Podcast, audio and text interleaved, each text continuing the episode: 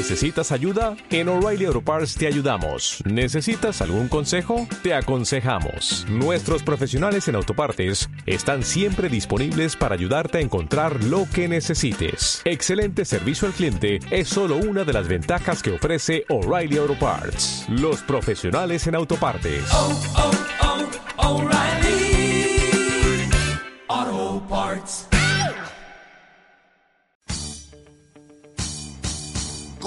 Consecuencias con JJ Miró.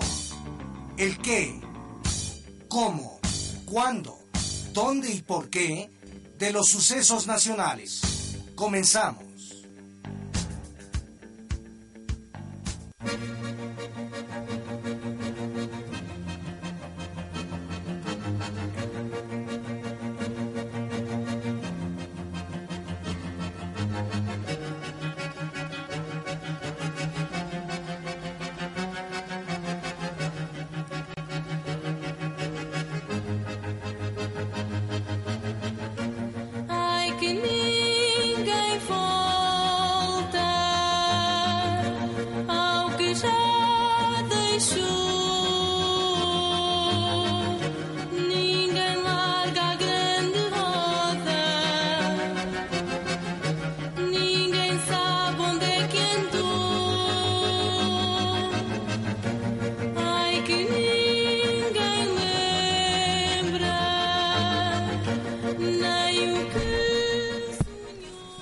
¿Qué tal? ¿Cómo están? Muy buenas noches. Gusto en saludarlos en una emisión más de Consecuencias.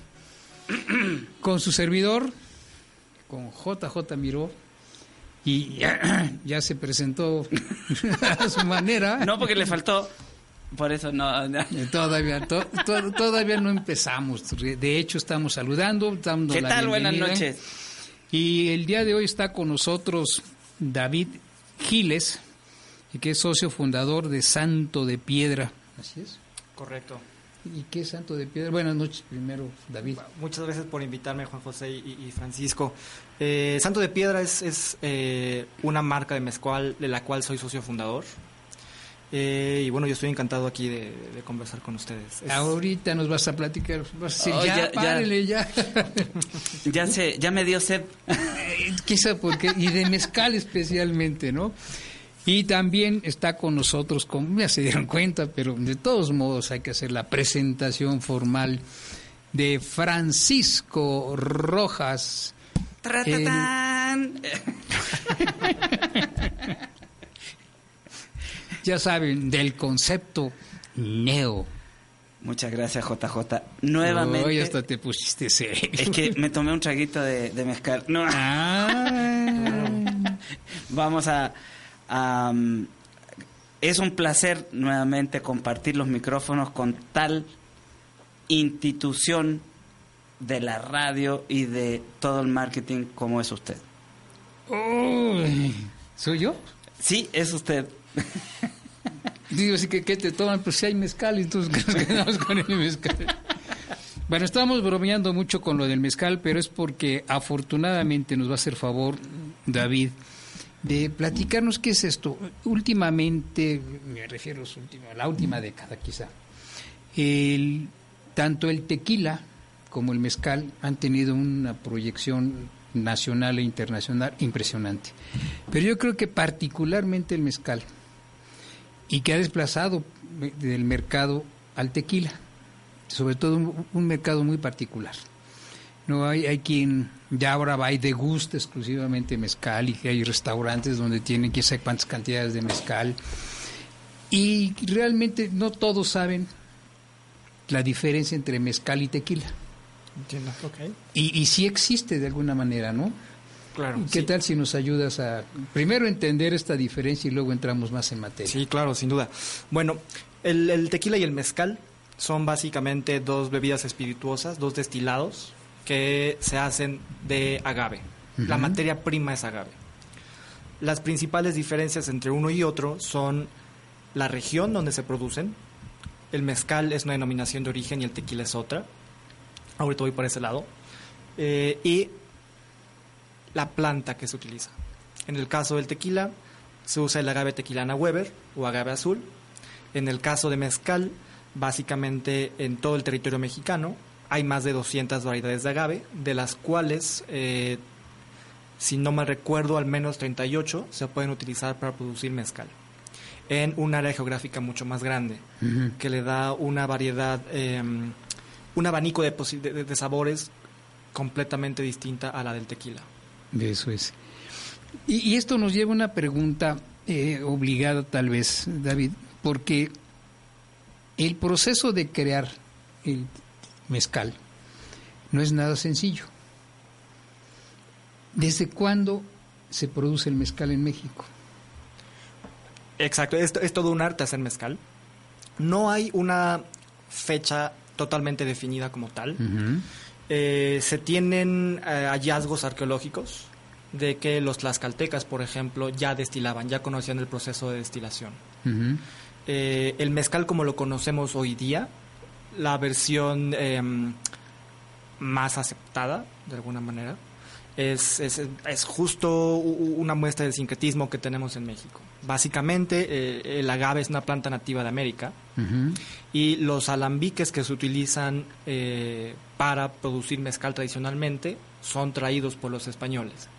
Entonces, esa es un- una tradición que básicamente conjunta los dos mundos de los cuales eh, venimos. Sí, y, difícilmente podríamos hablar prehispánico.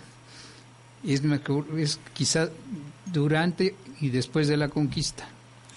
Lo más acertado sería eso y están estos hallazgos arqueológicos, pero como tal todavía no se tiene total certeza de que sí se destilaba. Sí, porque el grado de dificultad que tiene crearlo es cuando uno dice, "No, a ver, eso no puede haber salido de que alguien se me ocurrió que puede ser de esto y a partir de mañana ya produzco mezcal o tequila, Claro. sino todo ese proceso que lleva. ¿Cómo nace el hacer el mezcal?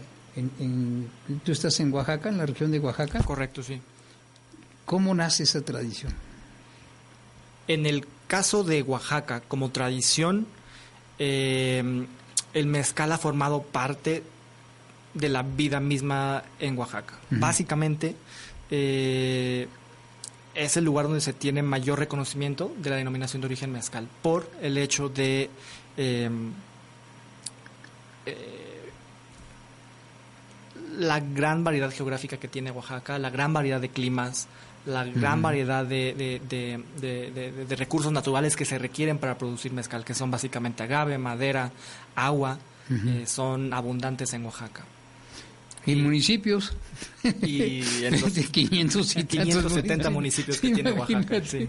Tiene de todo, hasta municipios. Tiene, sí, claro. Y, y esto nos lleva, perdón si estoy brincando mucho, pero No eh, es que es tan grande en todo lo que hay detrás de esto que los que tenemos algunas primaveras ya en nuestro haber, recordábamos que antes era típico hablar de mezcal e inmediatamente identificarlo con una botella negra hecho de barro, de barro negro. Claro. Eh, ¿Esto tenía un propósito? ¿O era simplemente porque había mucho barro negro en esa zona de Oaxaca y por eso el mezcal lo combinaban con ese barro y, y la bebida? ¿O formaba parte del contenido de la bebida? Bueno, el mezcal como, como, como surge, no surge con una vocación comercial, como ha pasado durante los últimos 10 años que ha entrado en un boom. Formaba parte de la tradición de las comunidades en Oaxaca. Es parte de los rituales eh, celebratorios y de, y de comunidad, que es una de las cosas alrededor del mezcal. Se genera comunidad alrededor de él. Es decir, cuando nace un bebé se festeja con mezcal, cuando hay un matrimonio festejan con mezcal, cuando hay un funeral festejan con mezcal. Es parte de la vida comunitaria. No tenía esa vocación comercial. Y justo eh, en Oaxaca hay una gran tradición de barro negro y al no tener esa vocación comercial básicamente usaban los elementos de la región. Y bueno, de 10, 15 años para acá es que ha entrado en un boom la industria y hemos entrado en un proceso de profesionalización eh, y de estandarización en ciertos aspectos para conservar la calidad de la bebida. Ya. Oye, tengo una... Ya, ya se habrán dado cuenta que estoy muy calladito. Sí, no, no. Estoy aprendiendo, porque como yo no tomo consejos, estoy aprendiendo. Pero David, ¿existe una denominación de origen para el mezcal? Sí. Es la denominación de origen, la manera quizás más simple de entenderla, es una protección eh, intelectual y sobre un producto que se hace en una región bajo ciertos procesos eh, y que tiene tradición comprobable.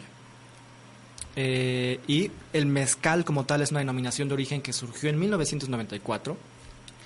Eh, tomó algunos años establecer con detalle todos los procesos y es más o menos alrededor del año 2000 que el Consejo Regulador del Mezcal, que si bien surge en 1994, en el 2000 comienza a operar con mayor em, eh, fortaleza, por llamarlo de alguna manera. Em, ¿Hay alguna institución que abarque o que centralice eh, algo así como la Asociación Mezcalera y los que no pertenecen ya no es un mezcal, sino que es un destilado? ¿O cómo sé yo que es un mezcal y no es un destilado de agave? Ya, sí. Eh, técnicamente las denominaciones de origen son propiedad del Estado. Es decir, quien tiene la denominación de origen, la propiedad es el gobierno mexicano. El gobierno mexicano. Y eh, sí, hay un organismo que centraliza todo el proceso de certificación, que es el Consejo Regulador del Mezcal. Cuando uno quiere tener una marca de mezcal, debe cumplir con una serie de procedimientos y, y certificaciones que son fiscales, que son de producción, son aduanales. Hay, hay, hay toda una serie de, procesos a seguir. Y una vez que se cumplen todos, el gobierno mexicano, eh, obviamente a través del Consejo Regulador, eh, te da una carta, te emite una carta donde te autoriza, donde te presta denominación de origen por un periodo de 10 años. Y constantemente... Es renovable. Es renovable.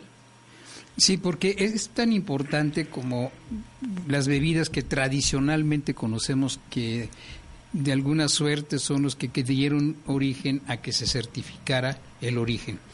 Champán, por ejemplo. Correcto. ¿no? Los champán no se no puede ser otro champán si no está en la región de Champagne en Francia. Correcto.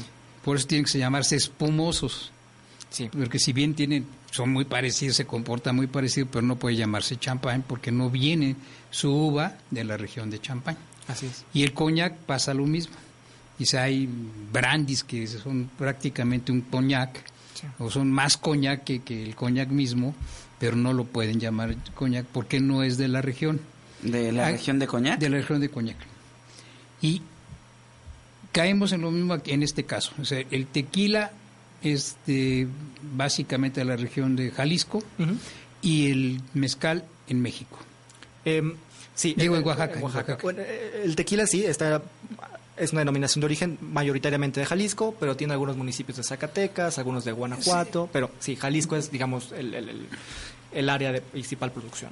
En el caso del mezcal, eh, básicamente es la denominación de origen más grande del mundo al día de hoy. Básicamente abarca 500 mil kilómetros cuadrados del territorio mexicano.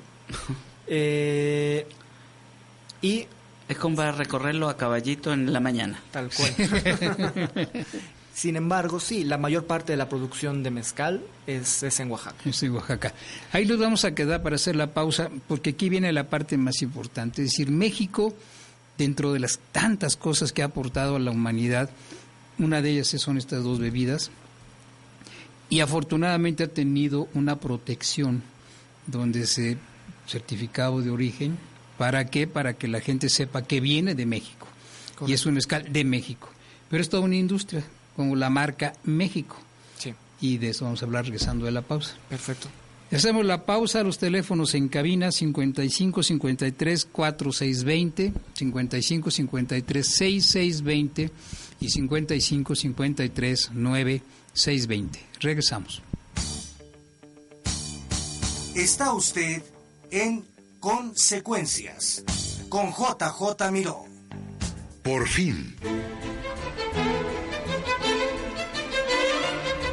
A nueve años de que Guadalupe Laris inició su proyecto Valor Persona, hoy, con casi un millón de seguidores en redes sociales, Radio 620 pone a su disposición un álbum que incluye tres discos compactos con lo mejor de las cápsulas de reflexión. El alto valor de ser persona. Adquiere este álbum de colección por tan solo 80 pesos. Únicamente en Durango 341, Colonia Roma. El alto valor de ser persona. Lo que más nos gusta y lo más importante para 11 niños es estar cerca de ti. Y que 11 niños sea tu favorito. 11 Niños es el único canal de televisión en México solo para niños. Así todo el día estamos juntos mientras ves tus programas favoritos. 11 Niños te quiere a ti, tal y como eres. La Ciudad de México tiene una nueva ley de participación ciudadana. Conviértela en tu herramienta de decisión. Más recursos para el presupuesto participativo. Opinión sobre las determinaciones de la jefatura de gobierno y de tu alcaldía. Decisión sobre la permanencia en el cargo de personas electas. Más información en www.ism.mx. Son tus derechos. Ejércelos con tu opinión y voto. Con participación todo funciona. Instituto Electoral Ciudad de México. Te invito a pensar, ¿qué significa ser humano? Date la oportunidad de conocerte, aceptarte, perdonarte y amarte. Escucha El alto valor de ser persona. dentro de los espacios noticiosos de Radio 620 AM Estéreo.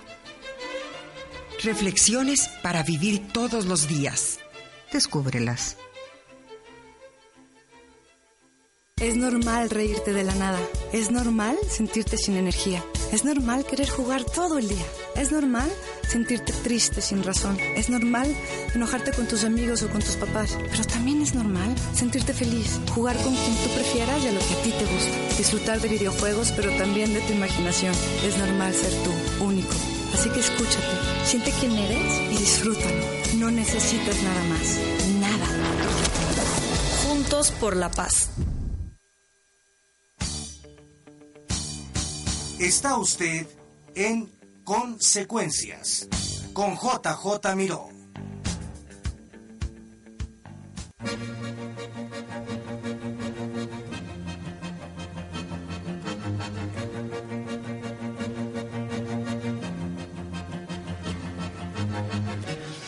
Bien, ya estamos de regreso y comentábamos que la importancia que se conozca como de origen mexicano una bebida, en este caso el mezcal, que ha tenido un boom impresionante. David, yo veo que eres muy joven. Gracias. ¿Qué te hizo entrar a la industria del mezcal? Primero, me gusta beber. No, es un buen punto. eh, básicamente, eh, eh, mi formación es como diseñador industrial. Comencé a trabajar en Oaxaca para un museo y parte de mi trabajo era eh, hacer investigación en las comunidades. Ah, ok.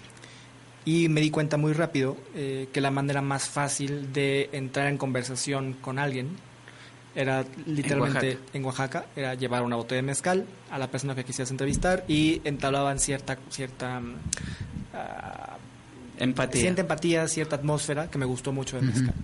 Entonces tiempo después es que eh, digo me gusta el mezcal, mi formación como diseñador me, puedo poner todo junto y armarlo.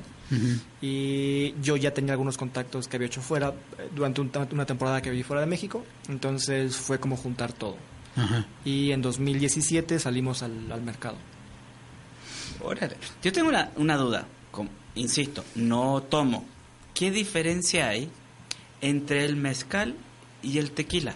¿Es el mismo? ¿Por qué se llaman diferentes? ¿Solamente por la denominación de origen o tienen algo diferente, adicional? Hay, eh, en esencia son procesos similares, eh, eh, eh, iniciaron siendo procesos básicamente idénticos. Las, las principales diferencias son el tipo de agave. Para el tequila solamente se puede ocupar agave tequilana Weber, es un solo tipo de agave, que la región de tequila es relativamente pequeña, solo se produce en, en una región pequeña. Y, eh, ¿De dónde sacan tanto tequila? Y No, pues que hay que ver. hay plantaciones de agave gigantescas. Y, y, y, y- y- y esa es la principal diferencia. El mezcal eh, también es un destilado de agave, pero lo que les comentaba, hay en México más o menos 500 mil kilómetros cuadrados de territorio que pueden producir mezcal. Y esto abre un abanico de posibilidades a diferentes altitudes, diferente tipo de suelos, diferente humedad. Eh, hay 38 variedades de agave que se pueden ocupar para producir mezcal. Eh, cada mezcalero puede utilizar una mezcla de maderas única para hacer la cocción de sus piñas de agave. Eh, la fermentación aquí es un, un- un punto clave. Eh, al tener toda esa variedad orográfica, las levaduras con las que se fermentan los mezcales son distintas entre regiones, incluso entre regiones no tan distantes en Oaxaca, son distintas. Y toda esta, esta combinación de, de diferentes factores hace que el mezcal en sí mismo sea mucho más complejo eh, en sabor, en aroma. eh, y- Porque ahorita que nos hiciste el favor de, de destapar esta botella de Santo de Piedra, tenía un olor, tiene un aroma eh, como a, ¿qué te diré? A, a leña quemada, a, eh, a humo, a humo, no sé. Y el tequila no lo tiene. Entonces, eh, por eso es que te preguntaba, bueno, son, son los procesos diferentes. El, el, el agave en general son ahumados? Sí, eh, en el caso del mezcal vamos a encontrar que es más ahumado. Esto es, es- clave. El, proceso como tal surgió idéntico. Seguimos en los mismos procesos, es decir, en términos prácticos cosechamos la piña, la trituramos, la, ten- la tenemos en un proceso de cocción, después en un proceso de fermentación, después un proceso de eh, trituración y luego destilación. Tequila y mezcal, seguimos los mismos procesos. Donde está la diferencia es eh, en la cocción, que es donde se da el ahumado primordial. En el caso del tequila, y se entiende porque es una industria 100 veces más grande que la del mezcal, por ejemplo, son, tien- tienden, para llegar a esos volúmenes tienen que ser más eficientes. Y la cocción ya no se hace en hornos cónicos de piedra con leña, se hace ya en autoclaves industriales. Y si bien se obtiene mayor eficiencia por cada kilo de agave, tienden a, a tener sabores más matizados en el ahumado, son un poquito o relativamente similares entre diferentes marcas de tequila, lo cual no pasa en el mezcal, porque el abanico es completamente distinto en cada parte del proceso.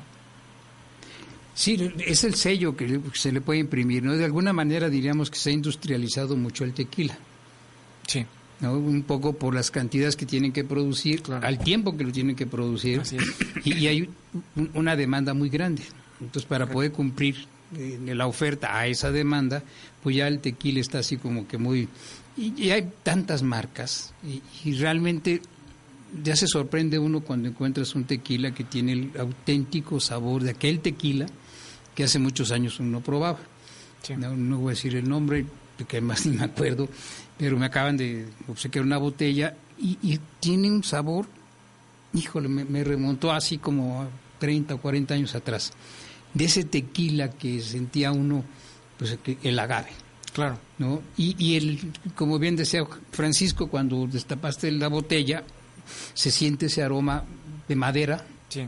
Y, y eso es muy importante porque es el, el sello de que efectivamente trae un proceso natural. Correcto. ¿Por qué cuando se le dice que es artesanal, cuál es la diferencia entre el artesanal y el que estábamos acostumbrados a tomar?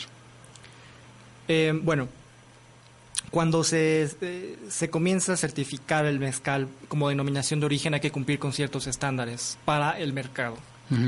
Eh, y en el mezcal hay tres tipos de, de mezcales en términos de producción. Está el, el ancestral, que es un mezcal eh, donde... eh, Más recio, ¿no? Es, es más... Es, eh, es, es más... ah, ¿Qué palabra utilizar? Duro. Eh, podríamos llamarle más duro, es, es, es, eh, tiene un elemento más... eh, Intenso, más, más un poquito más intenso, es decir, la, la, la, la, la- más rasposo. no necesariamente más rasposo, pero me refiero al proceso, la- el, el proceso de trituración se hace a mano, el proceso de destilación se hace en ollas de barro y hay Mm. ligeramente menos control en el proceso de destilación. Es el ancestral. El artesanal es el que producimos nosotros, es decir, preservamos la esencia artesanal de hacer la cocción en, en- en hornos cónicos de piedra, hacer la fermentación natural. Para triturar usamos una taona, que es ese, ese, ese, ese circulito que va moviendo un burrito con una piedra y ahí se tritura. Em, la destilación la hacemos en alambiques de cobre que ya nos permite tener mayor control sobre la temperatura, sobre qué tan rápido queremos que se esté destilando, que al final tiene in- inferencia en el sabor. Hay, hay más control que en el ancestral. Y el industrial básicamente es ya muy similar al tequila en términos de producción. Ujú. Autoclaves, se busca sobre todo La la eficiencia. sobre el sabor. Y evidentemente van para diferentes nichos de, de mercado. Y, y un poco entrando en terreno de, de la mercadotecnia, el posicionar un- una marca de mezcal en este momento que hay tanta demanda, ¿es fácil? ¿Ha sido fácil? ¿Hay algo que caracteriza que puedas entrar mucho más rápido que otra marca? Te empieza a haber catadores, por decirlo de esta manera, que ya son así como, no, este mezcal no me gusta. Sí, bueno, al final eh, les puedo contar en nuestra experiencia cómo fue que lo que, que- que nos notamos. Eh, si bien nos dimos cuenta que hay una, un- hay una oportunidad en una categoría que está creciendo, básicamente el mezcal es la categoría de bebidas espirituosas a nivel global que crece más. La categoría crece a, ra- a raíz de 30% anual, más o menos. Y ha sido sostenido y se mantiene sostenido los siguientes años. Entonces nos habla de que estamos en un buen momento para el mercado. Y eh, lo que nos dimos cuenta es que queríamos preservar toda la esencia de cómo nos gusta un mezcal a nosotros. Es decir, producido en un terruño, en un terruño particular, con la mezcla de maderas que a nosotros nos gusta, con agaves que no queríamos eh, cosechar antes de tiempo para eficientar producción. Queríamos mantener toda esa esencia. Y es donde decimos, ¿sabes qué? Necesitamos encontrar un mercado para el cual el precio no sea el principal determinante. Ujú. y, nos, y, y nos dimos cuenta que en el segmento del high-end no había una competencia tan agresiva como en otras, otros segmentos de la categoría. Y evidentemente, como ustedes saben, eh, nos dimos cuenta también relativamente rápido que cuando nadie te conoce es muy difícil, al menos en México, que te abran las puertas. Lo que decidimos hacer fue empezar a identificar cuáles son los mercados más importantes para la industria del high-end, incluyendo espirituosas, y nos dimos cuenta que están Londres, Nueva York, por ejemplo, y nos pusimos a analizar más, y Nueva York es un mercado que ya está sumamente competido, pero nos dimos cuenta que Londres estaba relativamente inexplorado. Virgencito. Sí, y, y justo dijimos, ¿sabes qué? Vamos a, a lanzar en Londres, y Londres fue nuestro primer mercado. Eh, ahí obtuvimos muy buena atracción, trabajamos para algunos de los mejores cocktail bar del mundo, algunos de los mejores restaurantes eh, del mundo y una vez que teníamos abierto eso, abrimos México porque pudimos abrir esas puertas de ya nos conocen aquí, estamos en esa tienda y después abrimos eh, Nueva York, ahorita estamos en Londres, Nueva York, Montreal, eh, Kuala Lumpur, Tokio, eh, vamos a abrir Chile, entonces estamos en un, en un buen momento, pero fue porque ah, quizás, Hicieron bien su de acertadamente. Ujú. decidimos movernos en, en- en un sentido no tradicional, por llamarlo de alguna manera. Sí, más leer el mercado y no interpretarlo, ¿no? El Sí. mercado estaba en Londres y en vamos a Londres. Y probaron ahí la marca y ahorita nos platicas de dónde sale la marca, porque no es una Claro. marca muy fácil de, de asimilar. Claro. ¿Alguna pregunta, señor? Tenemos 12 segundos. Perdiste la oportunidad. No, no es- No, que me gustaría que la gente nos llamara y nos diga y que participe diciendo cómo le gusta más tomarse el mezcal. Bueno, inclusive te íbamos a preguntar a David cómo se debe degustar el mezcal. Claro. Pero eso regresando de la pausa. Teléfonos en cabina para, como los invita Francisco Rojas del concepto Neo, es 55 53 4620, 55 53 6620 y 55 53 9620. Regresamos. 20 de noviembre de 1910. Inicio de la Revolución Mexicana. XENK, Radio 620, transmitiendo desde Durango 341, Colonia Roma, en la capital federal de la República Mexicana. Estación piloto de Cadena Raza.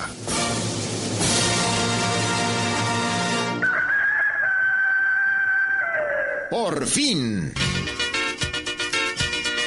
Después de muchos años de espera, Radio 620 le ofrece su nueva producción discográfica.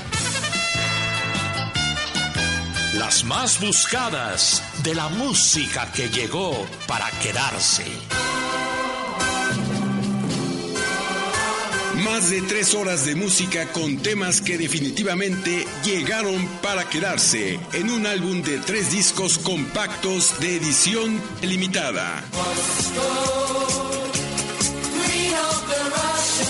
Una recopilación que incluye lo más representativo del tesoro musical de esta emisora, de los años 50, 60, 70 y 80. De venta exclusivamente en Sambors y Radio 620. Durango 341, Colonia Roma. ¿Me da un refresco de lata, por favor? A mí uno de 600, por favor. Y uno de litro, carnal. Unas mantecadas. Una dona. Unas Unos churritos. Unos roles. Un cuernito. Unas gomitas. Una barrita de grano. Unas frituras. La Cámara de Diputados aprobó una ley de nuevo etiquetado para que sepas si la comida es alta en azúcar, sodio y calorías. Entre otros, las y los diputados cuidan tu salud. Cámara de Diputados. Legislatura de la Paridad de Género. Ahora ya puedes disfrutar de tus programas favoritos en video. Cadena Raza en YouTube. La información. En contacto con Federico Vázquez. Cadena Raza en YouTube. La aventura. Comic Manía. Fascinante universo de los cómics. Con Carlos Joy Moisés. Cadena Raza en YouTube. Y los 360 grados de miscelánea con Fortuño. Ingresa usted al universo con Fortuño 360. Cadena Raza en YouTube. Y el Base con Torrero y compañía en A 90 pies. A 90 pies. El rey de los deportes a su máxima expresión. Entra a YouTube y busca el canal de Cadena Raza y entrarás al mundo de la información y el entretenimiento en video. Recuerda, Cadena Raza en YouTube. Por Radio 620. Está usted en Consecuencias con JJ Miró.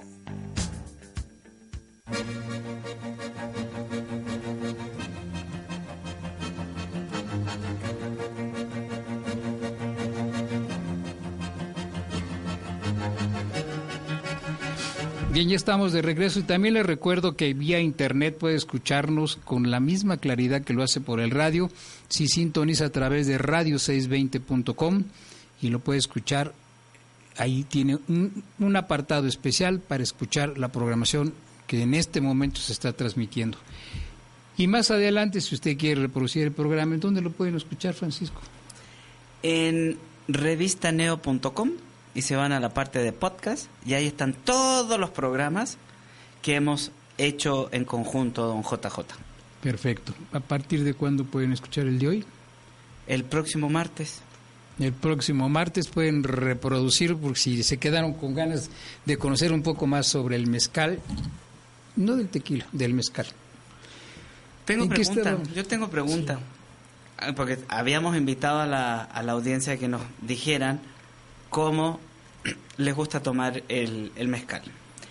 Pero mi pregunta iba en sentido de que si cuando eh, la margarita, que está hecha con tequila, Con tequila. es margarita, si le ponemos eh, ¿Mezcal? mezcal, ¿será mezcalita o cómo? Bueno, sí, puede ser. El, el- el- el, um, al final, el nombre Margarita todavía no se sabe bien, bien ¿De dónde sale? de dónde sale. Mm, hay una historia que es eh, por la esposa de alguien y que por eso se llama Margarita. No, no, no, no necesariamente por el tequila. Entonces hay bares en, en- en- en- en- en los cuales puedes pedir una margarita con mezcal. Con mezcal. La margarita es, digamos, la espirituosa, más el, eh, el- el limón, más eh, lo- lo- lo- la sal, más lo- lo- la- el, el edulcorante, el dulce que se ocupe, es decir, pero eh, habla, habla más de la, de, de la preparación que de la espirituosa en, en sí misma, ahí, en ese caso particular. ¿Y qué es recomendable? ¿Tomarlo solo, tomarlo en cóctel, tomar combinado? ¿Tomar shot o cómo? Bueno, en, en, en el shot no es recomendable nada. nada. porque el organismo no lo procesa tan rápido.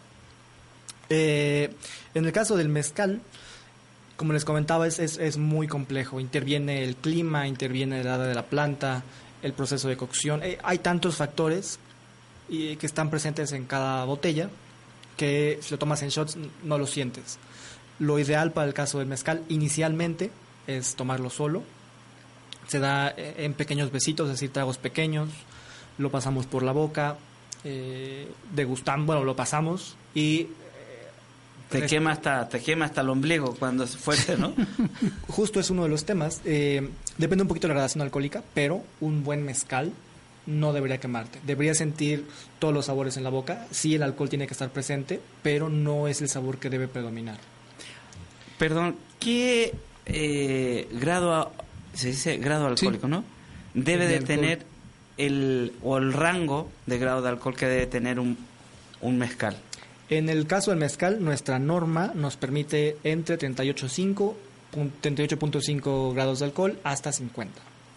Ay, es, es un rango 50. Muy alto, sí. Es un rango alto. No, pues ya termina, baja en el 49 y dices 50. ya no me doy cuenta de nada.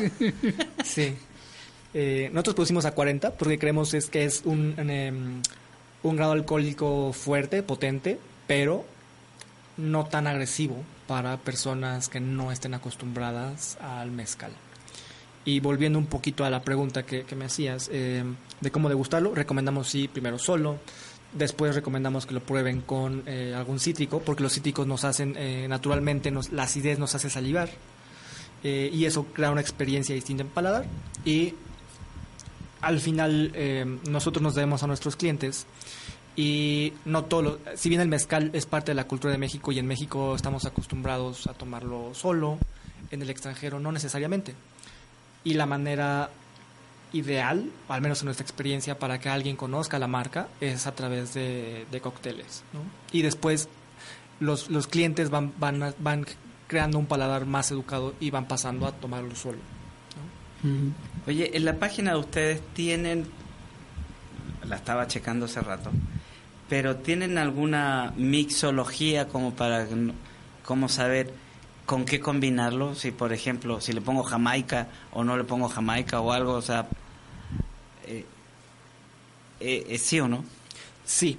Eh, parte de lo que hacemos nosotros es, eh, sí, a través de mixología. Trabajamos, como les comentaba, con algunos de los clientes más exclusivos eh, en los mercados en los cuales trabajamos y son clientes que requieren mucho cuidado y mucha atención. Lo que nosotros brindamos es una asistencia, creamos una plataforma de asistencia digital. Ok.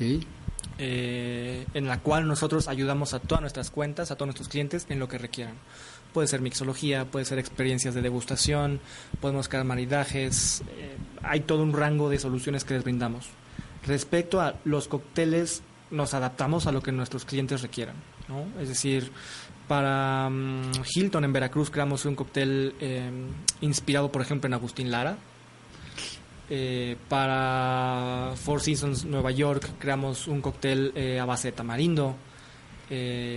para algunos bares en Londres hemos creado algunos con piña. Para algunos en Japón hemos creado cócteles que son básicamente tonics con algunas especias japonesas. Entonces nos adaptamos mucho a lo que nuestros clientes requieran si me preguntaran a mí, Santo de Piedra, con qué elementos va súper bien en cócteles, yo diría que con romero, con jamaica, con piña y tamarindo. Son, son sabores que van muy bien con, con nuestro mezcal. Con mezcal. ¿Por qué? ¿Cuál es tu marca? Santo de Piedra. Eh, ¿Y por qué Santo de Piedra? Cuando quisimos crear la marca, queríamos mostrar dos cosas. Tradición pero también eh, sofisticación o, superioridad, mejor dicho.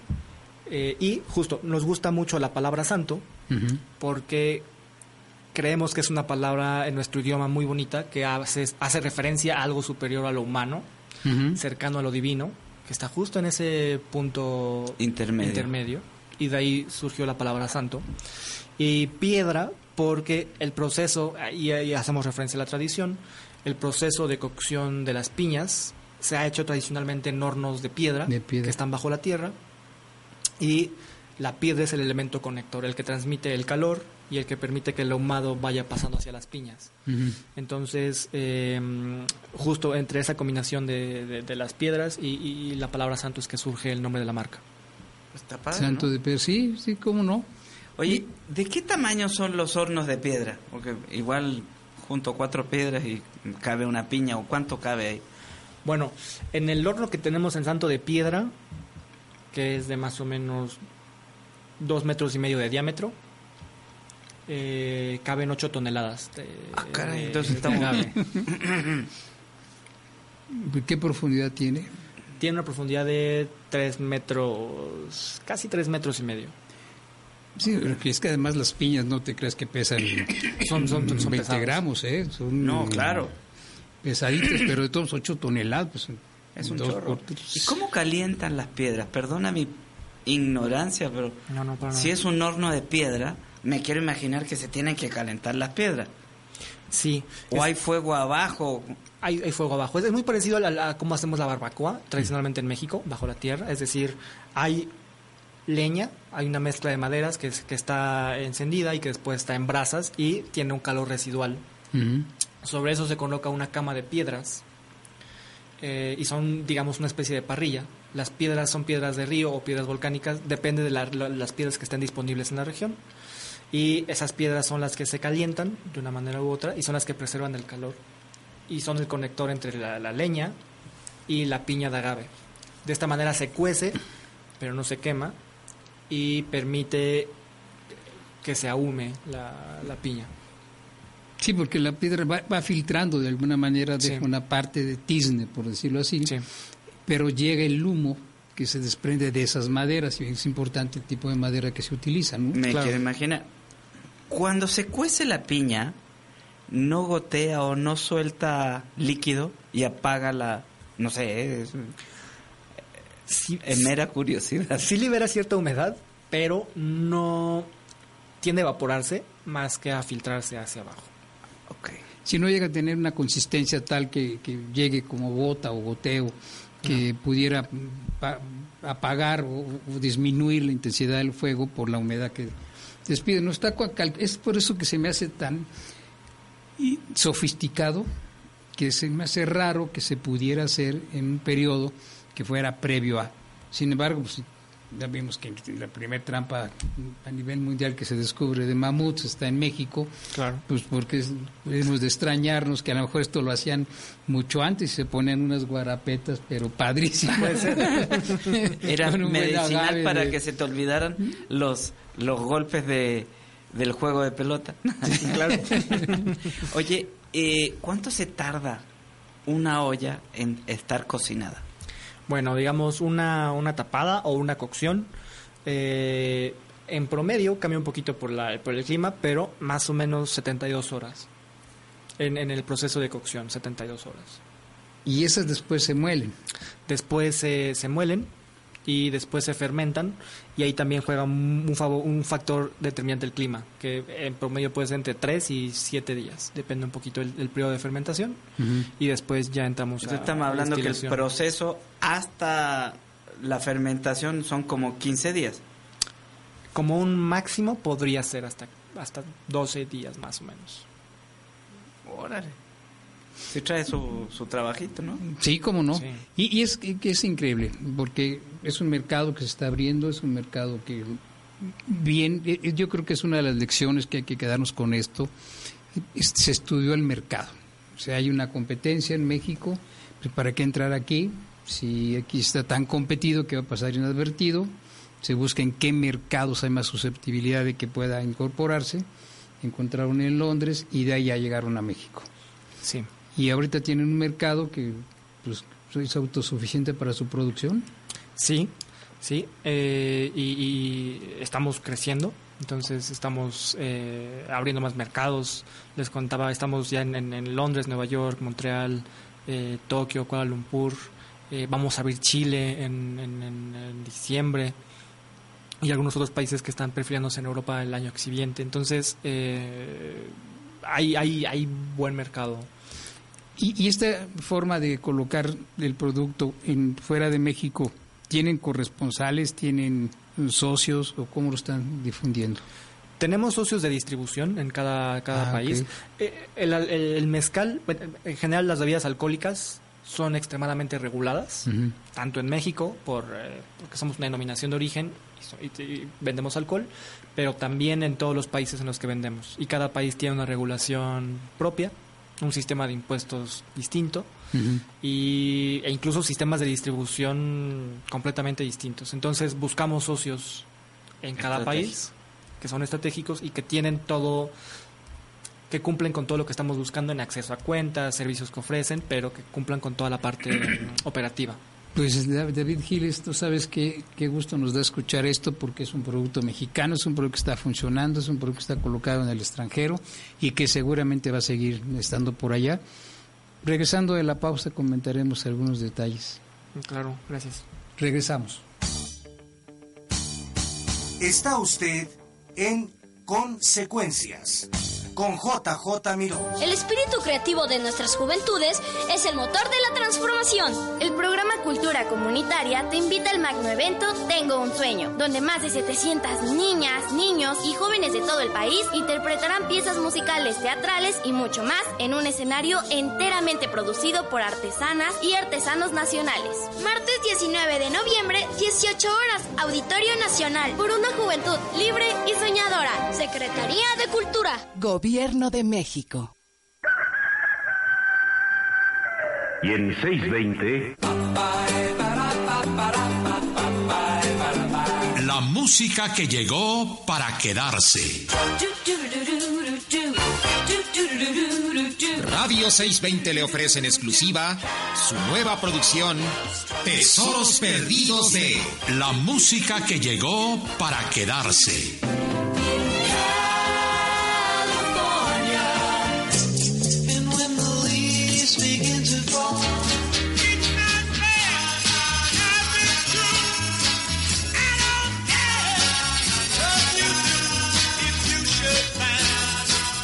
38 auténticas joyas musicales reunidas por primera vez.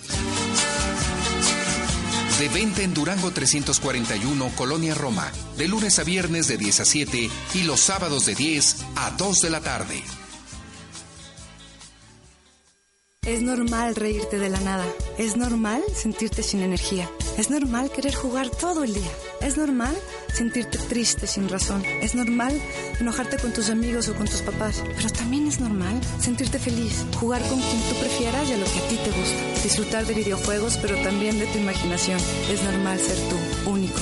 Así que escúchate, siente quién eres y disfrútalo. No necesitas nada más. Nada. Juntos por la paz. En marzo inicia el Censo de Población y Vivienda 2020. El censo sirve para saber cuántas personas somos, cómo vivimos y cómo es nuestro entorno. En beneficio de todos debemos responder las preguntas del entrevistador del INEGI. Por eso cuando en marzo toque a tu puerta le debes decir, pregúntame. Pregúntame. Pregúntame. Censo de Población y Vivienda marzo 2020. INEGI, Conociendo México. Está usted en Consecuencias con JJ Miró.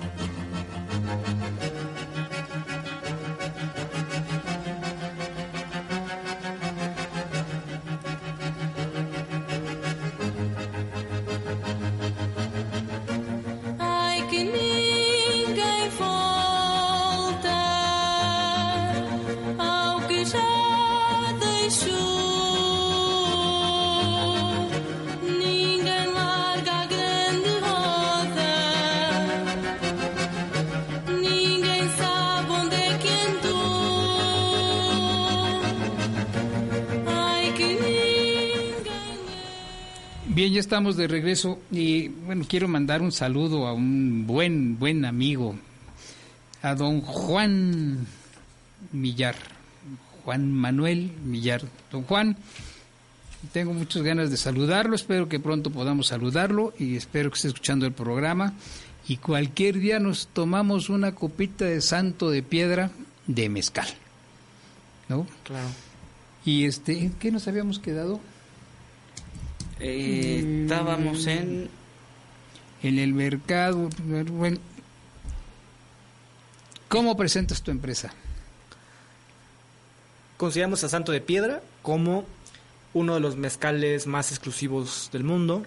Somos un mezcal devoto, devoto a la tradición, devoto a los momentos únicos y a lo que nos gusta llamar la, magnificencia de la vida, ¿no? esos momentos únicos que, que se viven con el mezcal. De repente como que hay eh, una costumbre que sobre todo lo hicieron en particularmente en tequila para en las fábricas en las destiladoras que hacen un recorrido y, y además sale carísimo. Pero bueno tiene su atractivo. Y después lo hicieron para ir a los viñedos no sé, ver el el vino y cómo lo producen y cómo seleccionan la uva, inclusive hasta hacen la fiesta de bailar sobre Sí, las uvas. la vendimia, sí. En este caso, si alguien está por Oaxaca y quisiera conocerlos, ¿hay forma de que puedan ir a conocer dónde se hace el tequila Santo de Piedra? Sí, sí hay manera de, de- de coordinar visitas. Obviamente son visitas que tenemos que planear con, con cierta antelación, Claro. porque justo la, la- la particularidad de Santo de Piedra es que lo producimos en una comunidad muy pequeña en la. Sierra Sur de Oaxaca. Eh, la elegimos estratégicamente por eh, el terruño, la altitud, la humedad marina, eh, el clima que está durante todo el año y que daba el perfil que queríamos crear. Eh, y que requiere cierta planeación porque está a más o menos 200 kilómetros de la ciudad de Oaxaca, está en medio de la sierra, hay que pasar por prácticamente una hora y media de camino de terracería en la sierra para llegar a la comunidad. Pero, claro, estamos encantados siempre de, de recibir personas. ¿Cómo se llama el lugar, la región de donde saquen, hacen ustedes su mezcal en San Luis del Río. San Luis del Río. Está técnicamente, para que imagínense Oaxaca, está técnicamente en la frontera entre la Sierra Sur y el Istmo de Tehuantepec. Mm, Estamos en esa franja. Sensacional. Quiero suponer que la, la figura de la botella es propositivo, tenía Sí. un objetivo. Sí. ¿Emulaba a las que había antes, esas esferitas de mezcal, o de alguna manera es el cono de eh, los hornos? Pues queríamos hacerlo con una intención, sí, particular. Y si se dan, han dado cuenta, la mayor parte de los mezcales tienen la misma botella. Es una botella alargada y de ahí no sale. Eh, lo que nosotros queríamos era crear todo un, pues un statement de lo que debería ser un mezcal, un Heigen, con una botella eh, que tuviera su propio espíritu. Cada una de nuestras botellas, eh, si bien pueden parecer idénticas, cada una tiene ligeros detalles, algunas tienen más burbujitas que otras, algunas tienen paredes, eh, básicamente porque es el proceso que seguimos. Eh, las etiquetas eh, son de papel hecho a mano, cada botella va numerada, va firmada, hay toda una trazabilidad hacia la marca y donde lo producimos. Entonces queríamos crear toda esa, esa, esa connotación de, de exclusividad y que la gente sepa qué número de botella está tomando, dónde la produjo, quién la produjo. Oye, eh, ¿se vende este tequila aquí en México? Sí, sí, lo vendemos aquí en México. Mezcal. Nuestro mezcal... eh, Ay, perdón. No sé por qué. Bueno, ya se dieron cuenta. No tomo. Nuestro mezcal aquí en México lo vendemos en Liverpool. Eh, aquí en Ciudad de México en particular estamos en Lindavista, Polanco, Santa Fe, Perisur e Insurgentes. Y en el país estamos en Puebla, en algunos otros lugares. Eh, estamos por entrar a la europea, perdón, a, a Bodegas Alianza. Y eh, en algunas tiendas especializadas como Shivaria, como Sabrá Dios, eh, algunas otras. Pues te agradecemos muchísimo, David Giles, de Santo de Piedra, que nos hayas acompañado, que nos hayas enseñado lo que es el mezcal, porque no teníamos ni idea. Lo hemos probado, pero hasta ahí. Muchas gracias por acompañarnos. Francisco, muchas gracias. El, las gracias las doy yo. Ay, qué muy bueno, que fíjate nomás cómo somos.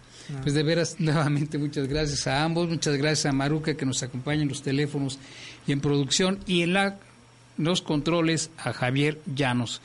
Y recuerde a usted por siempre, en primer lugar, muchas gracias por su atención y recuerde que tenemos una cita el próximo domingo, como todos los domingos, de 3 a 5 de la tarde en Mirando con Miró. Hasta entonces. Radio 620.